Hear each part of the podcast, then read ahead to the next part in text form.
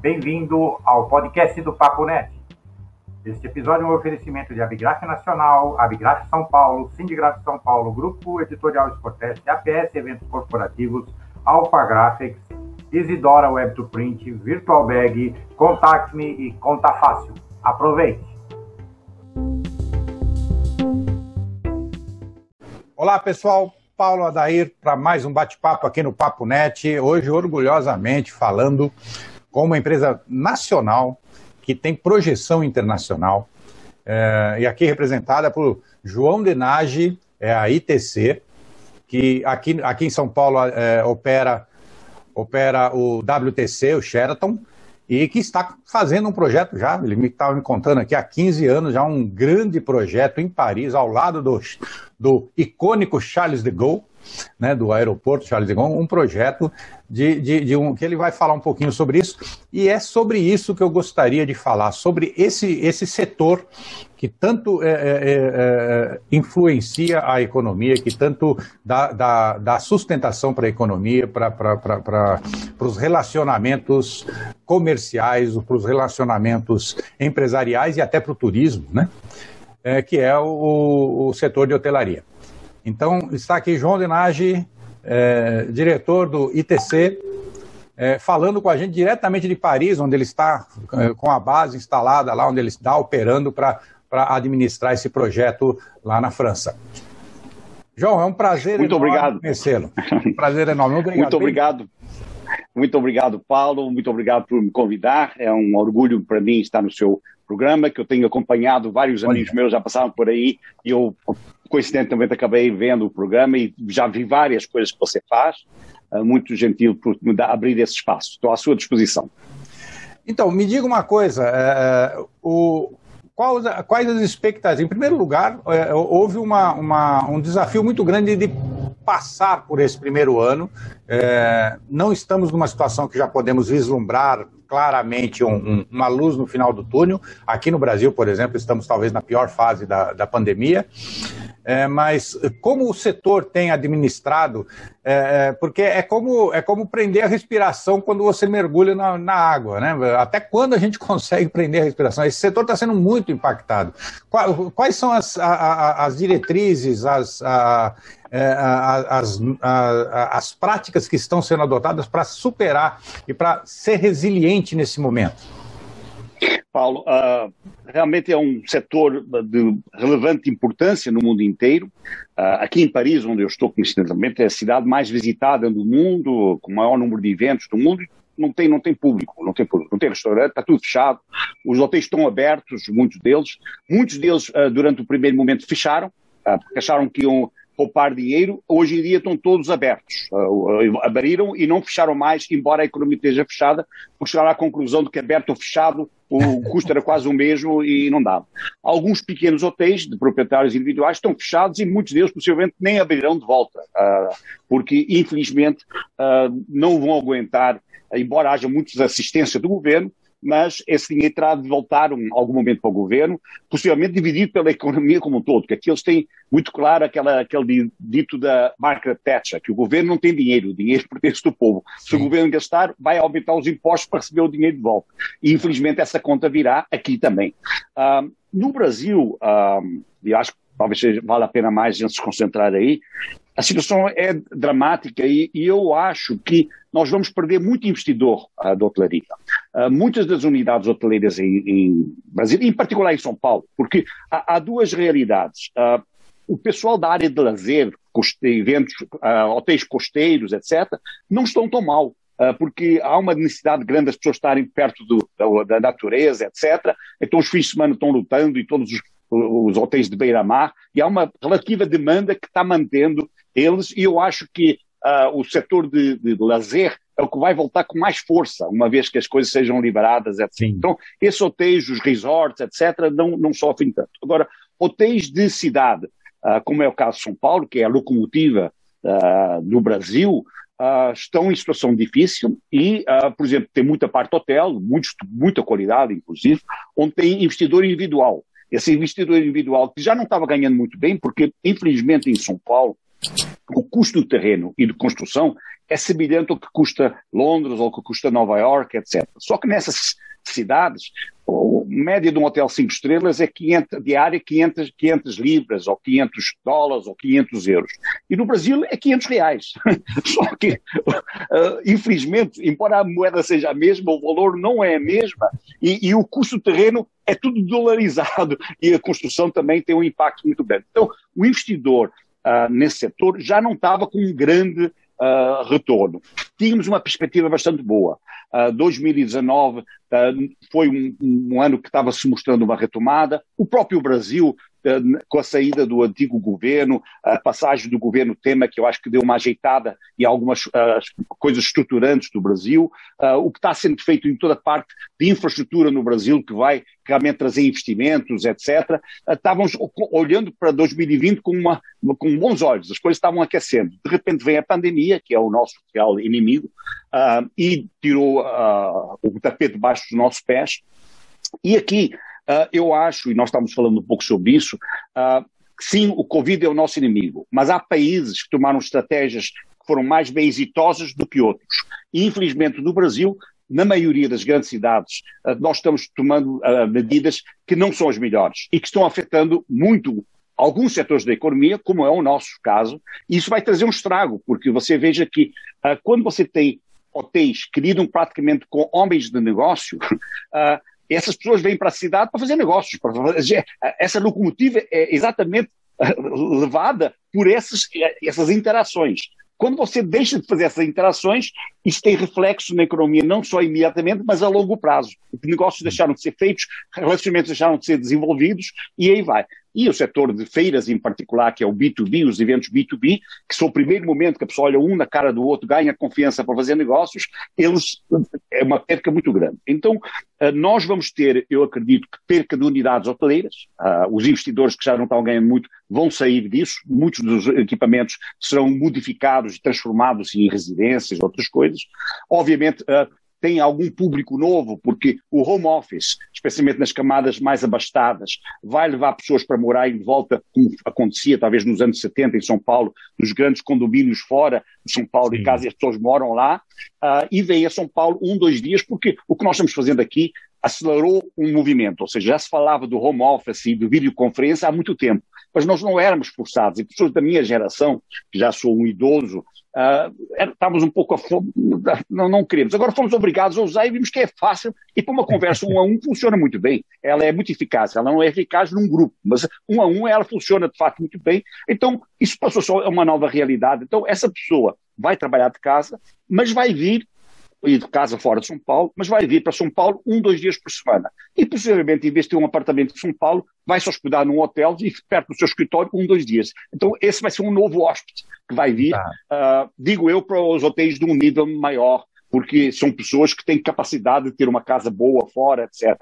Sim. Vai também haver o, o seguinte, com uh, essa modificação, e eu estou lhe dizendo porque eu acompanho muito o que está acontecendo na Ásia, em alguns países aqui da Europa, uh, eu, o meu negócio é ver o que é está acontecendo para até adaptar para esse novo projeto, o que, é que a gente pode adaptar no projeto, etc., para ser uma coisa realmente mais atualizada. Eu não acredito que essa será a última pandemia, mas nós temos que estar mais preparados para a próxima. Sim. E o nosso setor também. E acho que o nosso setor poderia até ter, ter sido usado e pode ainda ser usado para reduzir o impacto da pandemia e voltarei a isso em sequência. Mas eu acho que o home office vai fazer com que muitas grandes empresas reduzam o seu espaço de escritório na cidade de São Paulo, isso já está acontecendo, então, vai ter espaço vazio, possivelmente um preço mais baixo.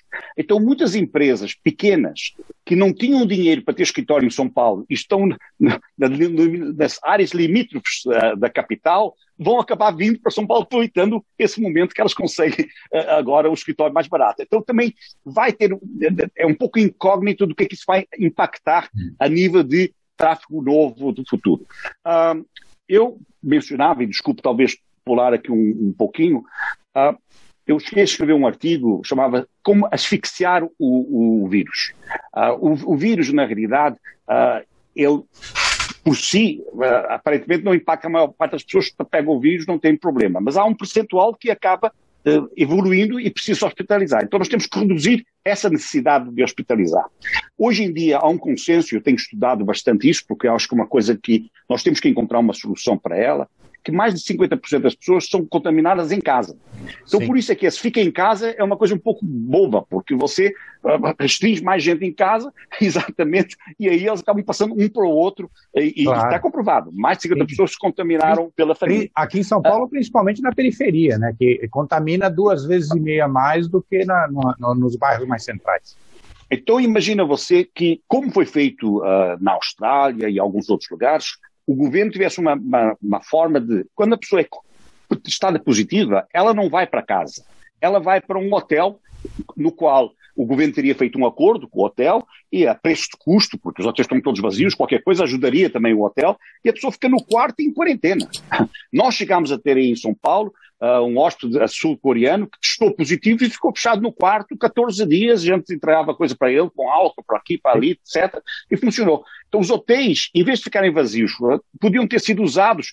Óbvio que o número de quartos em São Paulo e o número de contaminados é muito maior. Mas se você tirar 50, 60 mil pessoas contaminadas de fora e ela não multiplicar por dois ou três, que está-se falando que se multiplica por dois ou três uhum. contaminados, já seria uma grande redução. E 14 dias depois ele volta para a circulação, aí já os anticorpos já não se contaminam, mas vem a próxima leva. Então, uh, temos eh, São Paulo, ou Brasil, uh, nós não chegámos, até dezembro do ano passado, eu voltei da França para, para, para, São Paulo e não era obrigatório o teste de Covid para entrar no Brasil.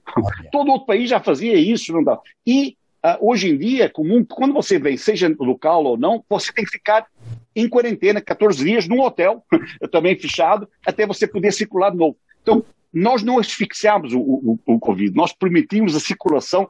Então, Sim. várias medidas que estão sendo adotadas por outros países e, e foram adotadas comprovadamente corretas, nós até agora não mudamos. Então, nós continuamos uh, fazendo mais do mesmo. Eu sou um fã do nosso governador, estava lhe falando, acho que o cara trabalha para burros, sabe?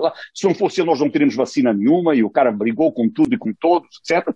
Mas alguma coisa está errada. O número de, de, pessoas infectadas e hospitalizadas em São Paulo e mortes é, não é o 27 do país, não. Então, alguma coisa, nas, é, não é ele, ele, ele se refere à, à comissão científica mas talvez valesse a pena dizer quem são essa comissão científica, porque eu acho que eu estou errando muito, porque como é que São Paulo é o nono lugar com mais mortes do Brasil? É, devia ser o 27 nem 26 seria aceito. Então, a estratégia tinha de ser diferente, e eu acho que a hotelaria tinha uma parte a, a jogar nisso aí também, porque nós temos essa vantagem, são espaços uh, quartos individuais, etc., que Sim. podiam ter sido feitas. Então, um, nós estamos num momento difícil, vai sair investidor, as relações estão difíceis, não vejo uma retomada se nós não mudarmos alguma coisa, que não é só a vacina, a vacina, infelizmente, aparecem variantes. Uh, estava agora escutando de manhã, aqui uh, na França, um especialista em vacina, que ele diz que a vacina, quando você distribui vacina, força e acelera as variantes. Eu não, não tinha me dado conta disso, que o vírus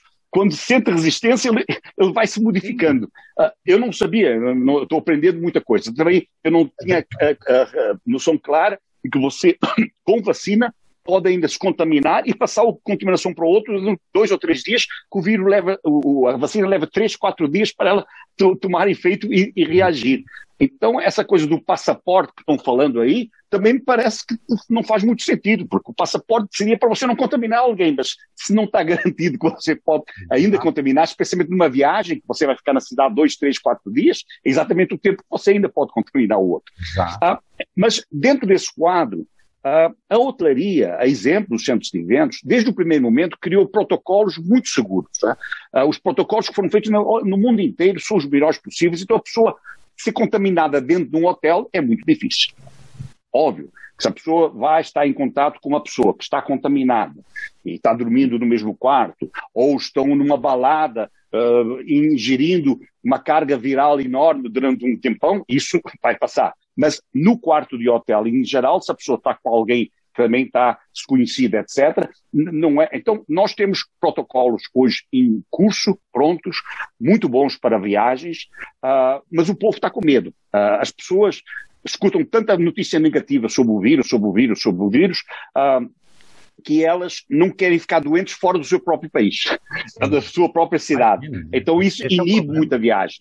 E vai fazer com que o primeiro fluxo seja um fluxo local uh, e depois regional eventualmente internacional. Mas nós, eu infelizmente sou um pouco pessimista. Eu acho que se nós não mudarmos e aprendemos a conviver com o vírus, em vez de nos escondermos do vírus de uma forma burra que não está funcionando, nós vamos estar assim até o segundo trimestre do ano que vem.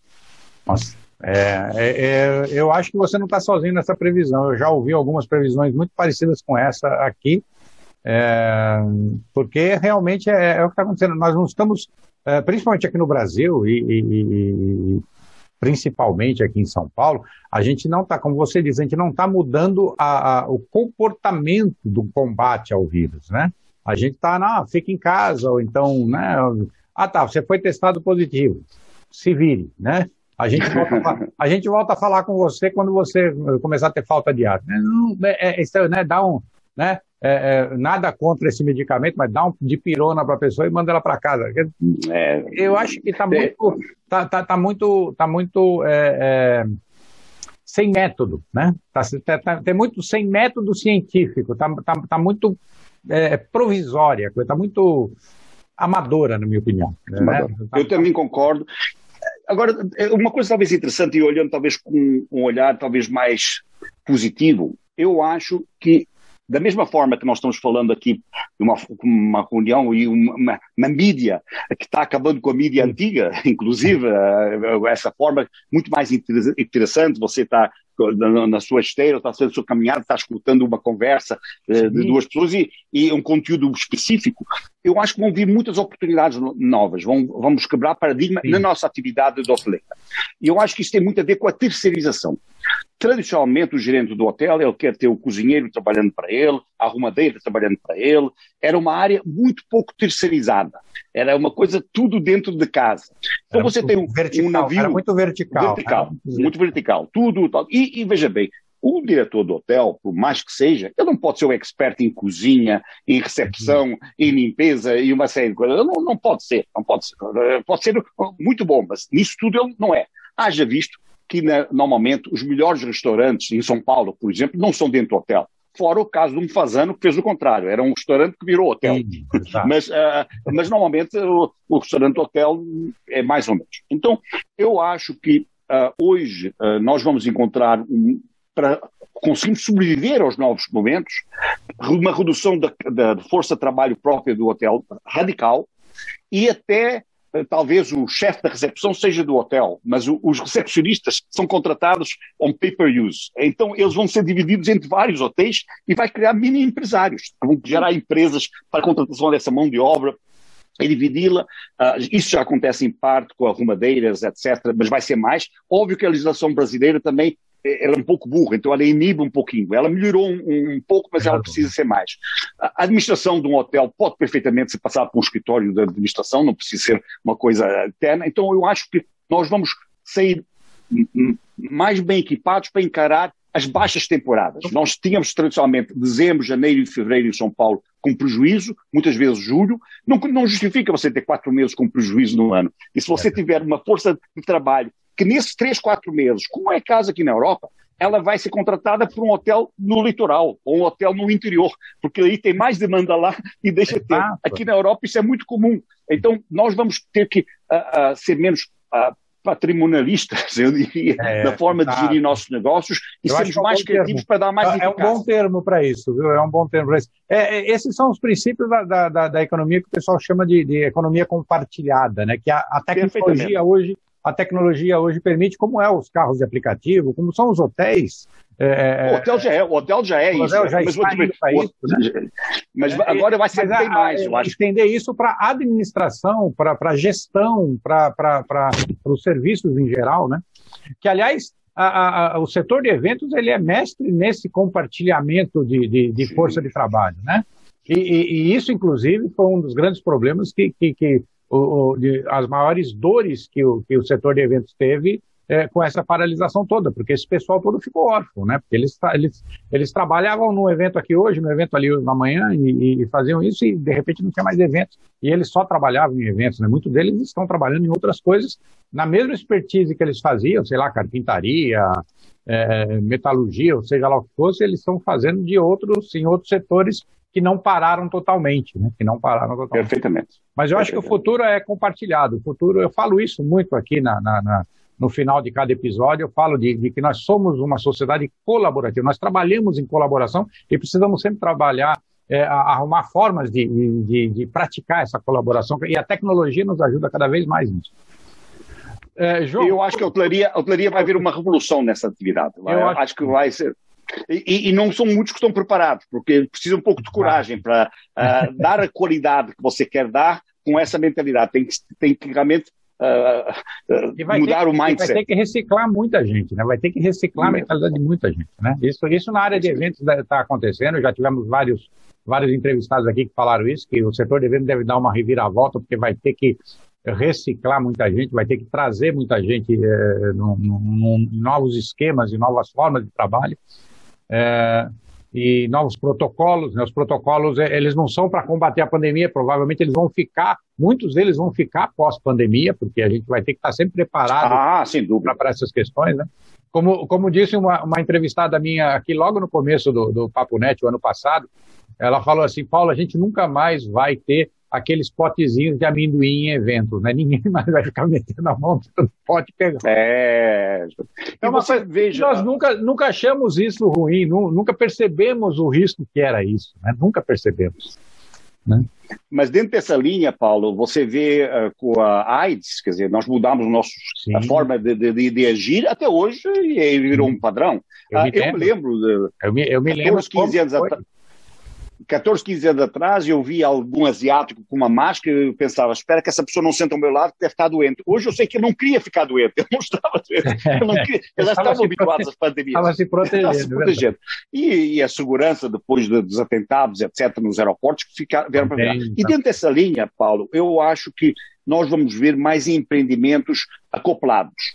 Então, por exemplo, um hotel que está hoje ao lado de um, de um escritório, que cria um, um, tipo de uma entrada única e todo mundo que entra, tanto no hotel quanto no, no escritório, é testado na entrada.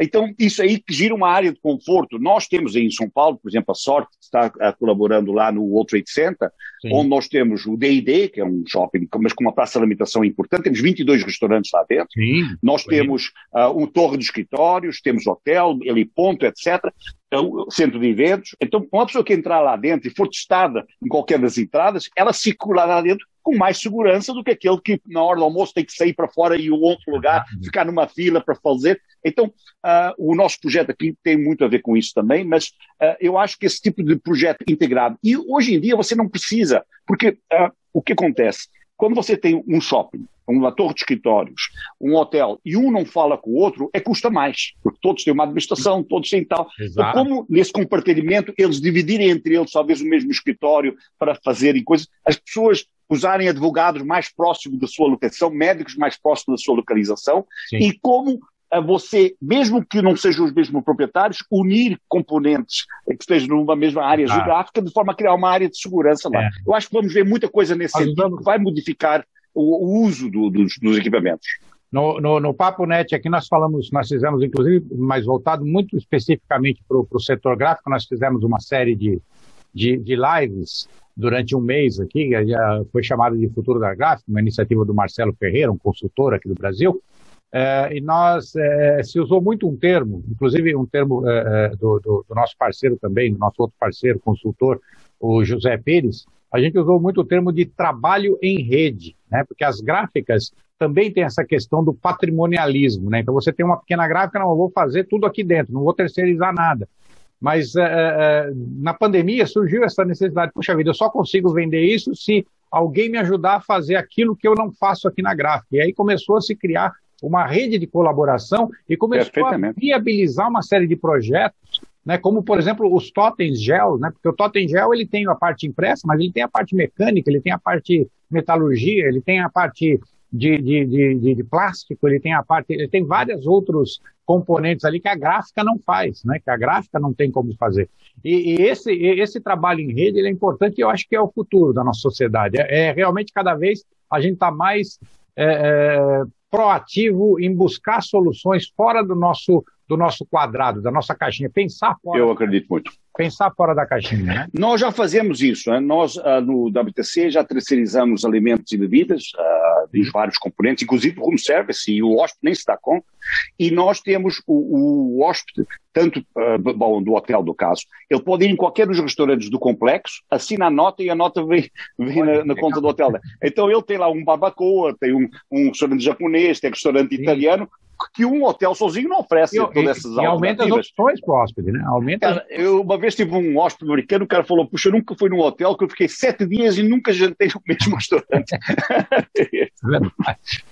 Bom, João, a, o papo está ótimo aqui, mas está tá, tá ficando muito extenso. Eu gostaria de convidá-lo para você voltar aqui para conversar mais um pouco. Será um grande prazer, muito obrigado. Falar de temas específicos, desenvolver alguns desses temas que nós falamos aqui brevemente e desenvolver um pouco mais. Gostei de algumas ideias que você falou, eu gostaria de explorá-las um pouco mais, mas nosso tempo está totalmente estourado já. E eu gostaria de pedir para você aí as considerações finais para os nossos seguidores aí do, do Papo Net. Muito obrigado pela presença. Olha, eu só tenho uma coisa a dizer. Nós temos que uh, nos conscientizar e convencer nossas autoridades a nos permitir viver com o vírus. Nós não podemos aceitar que vamos ter que esperar a vacinação no final do ano para começar a circular a economia. Temos que aprender a viver com o vírus. Os protocolos estão aí e nós podemos sim abrir a economia uh, de uma forma responsável e voltar a girar com a nossa economia, especialmente em São Paulo, que o Brasil precisa disso. Perfeito. Bom, pessoal, esse foi João Dinage, do ITC, né, eh, que, que, que, opera aqui, aqui em São Paulo o Sheraton e o WTC, o centro WTC, e, e falando diretamente de Paris, onde ele está é, capitaneando lá um projeto enorme lá, é, dessa empresa nacional lá em Paris, ao lado do Charles de Gaulle. A gente vai ter um, um episódio aqui específico para falar desse projeto que eu achei muito interessante, da gente mostrar o, trabalho de, de, de, nossos trabalhos aqui é, de projeção mundial, né, principalmente no centro do turismo mundial, né, que é Paris. É, se vocês gostaram, por favor, curtam, deem seu like, deem seu dislike se viram alguma coisa que a gente pode melhorar, critiquem, façam sugestões, deem a sua opinião, participem, nos ajudem a melhorar cada vez mais aqui o Papo Net. Se ainda não se inscreveram no nosso canal, se inscrevam, estamos aí próximo de mil seguidores, é, vamos romper essa barreira brevemente, espero.